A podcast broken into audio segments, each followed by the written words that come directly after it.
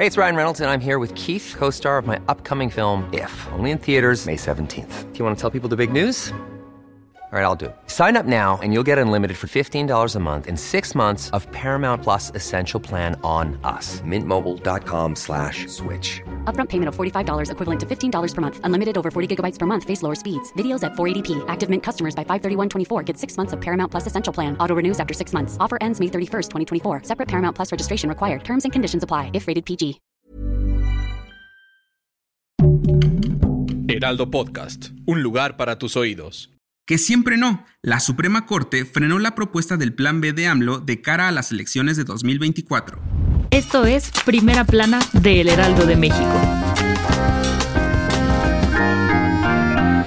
¿Habrá un plan C? Luego de una larga discusión, la Suprema Corte de Justicia de la Nación resolvió que la reforma del Plan B de Andrés Manuel es inválida, pues cae en varias violaciones graves al procedimiento legislativo. Tras un debate que duró más de una hora, los ministros obtuvieron nueve votos a favor para que se cancelara la reforma de AMLO en materia electoral, que anteriormente había sido aprobada en tan solo cuatro horas y media. Sin embargo, al ser una reforma tan importante para los procesos electorales y el Instituto Nacional Electoral, se tenía que considerar su aprobación de manera razonable por su grave afectación al principio de democracia deliberativa. El ministro ponente Javier Lainez Potisek explicó que la reforma Plan B también violaba el sistema bicameral de aprobación de leyes. Las ministras Yasmín Esquivel y Loreta Ortiz votaron en contra de que se anulara el Plan B. Con la anulación de la reforma de AMLO, se busca garantizar que el Congreso emita las leyes más justas, más democráticas y que representen a los ciudadanos. Si quieres estar bien informado sobre las elecciones del próximo año,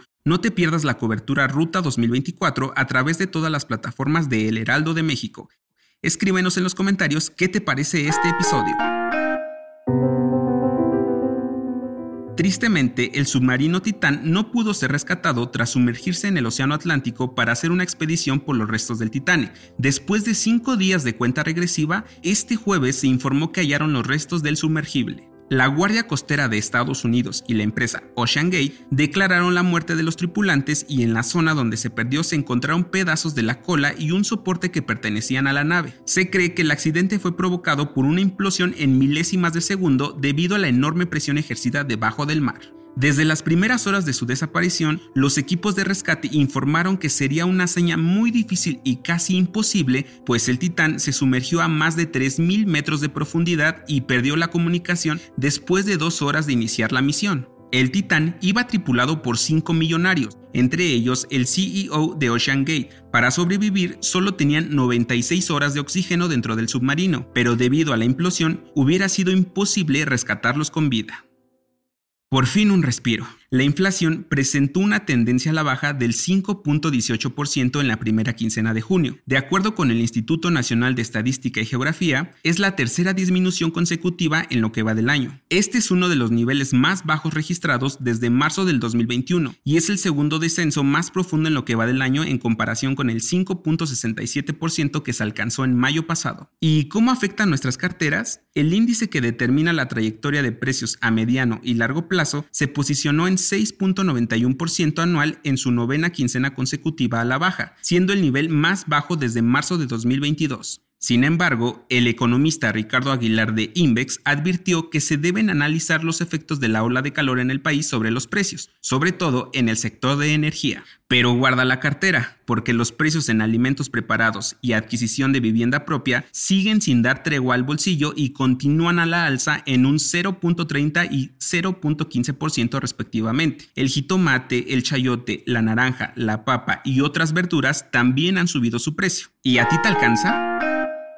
En otras noticias, a favor de los lomitos, México ocupa el tercer lugar en maltrato animal en Latinoamérica. Por eso, este domingo 25 de junio se realizará una marcha a favor de los derechos de las mascotas y otras especies, para hacer un llamado a las autoridades para reformar y tipificar como delito cualquier violencia en su contra. En noticias internacionales, el Papa Francisco mantiene en alerta a la comunidad católica, pues el sumo pontífice aseguró no poder respirar bien. Esto después de haber tenido una operación de abdomen que le ha provocado complicaciones de salud a sus 86 años. Y en los deportes, Kylian Mbappé dejará de ser jugador del PSG y llegará a las filas del Real Madrid. El precio del jugador que deberá pagar el club será de 200 millones de euros. El club francés buscaba extender su contrato hasta el 2025. El dato que cambiará tu día.